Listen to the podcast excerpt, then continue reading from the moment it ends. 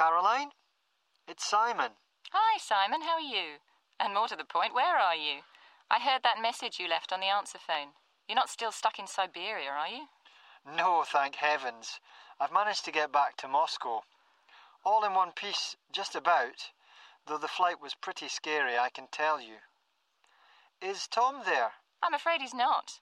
Do you want me to pass on a message? I was just going to see if we could arrange to go for a drink. Sorry, only me. How are you, anyway? Good.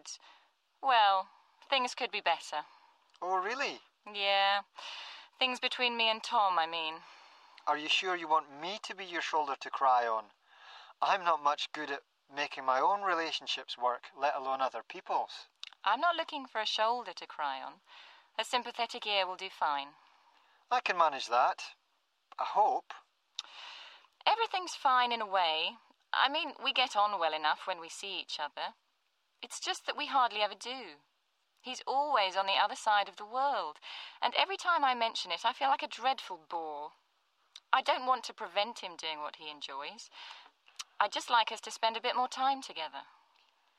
Well, you know, getting Tom to think about settling down was never going to be easy. I know.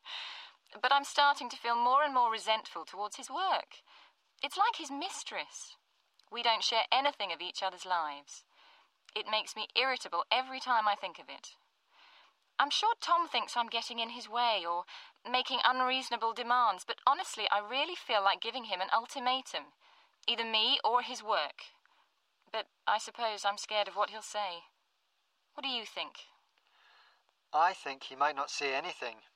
You know what Tom's like. Very brave in some circumstances, but he tends to avoid conflict if he can. That's true enough. He'll slide out of it if he's given half a chance. Listen, why don't you come round when you get back? There's no knowing if Tom will be here or not, but if he isn't, we could just have a chat. What do you say? Sounds great. I'll ring to confirm, but I don't have any other plans apart from recovering from this trip. We can go for a drink somewhere. Lovely. I'll look forward to hearing from you. And don't worry, it isn't just Tom I want to talk about. I've got an idea I'd like to put to you. A business idea, that is. Sounds interesting. I'm impatient to hear it. I'll wait for your call. Have a good flight back from Moscow.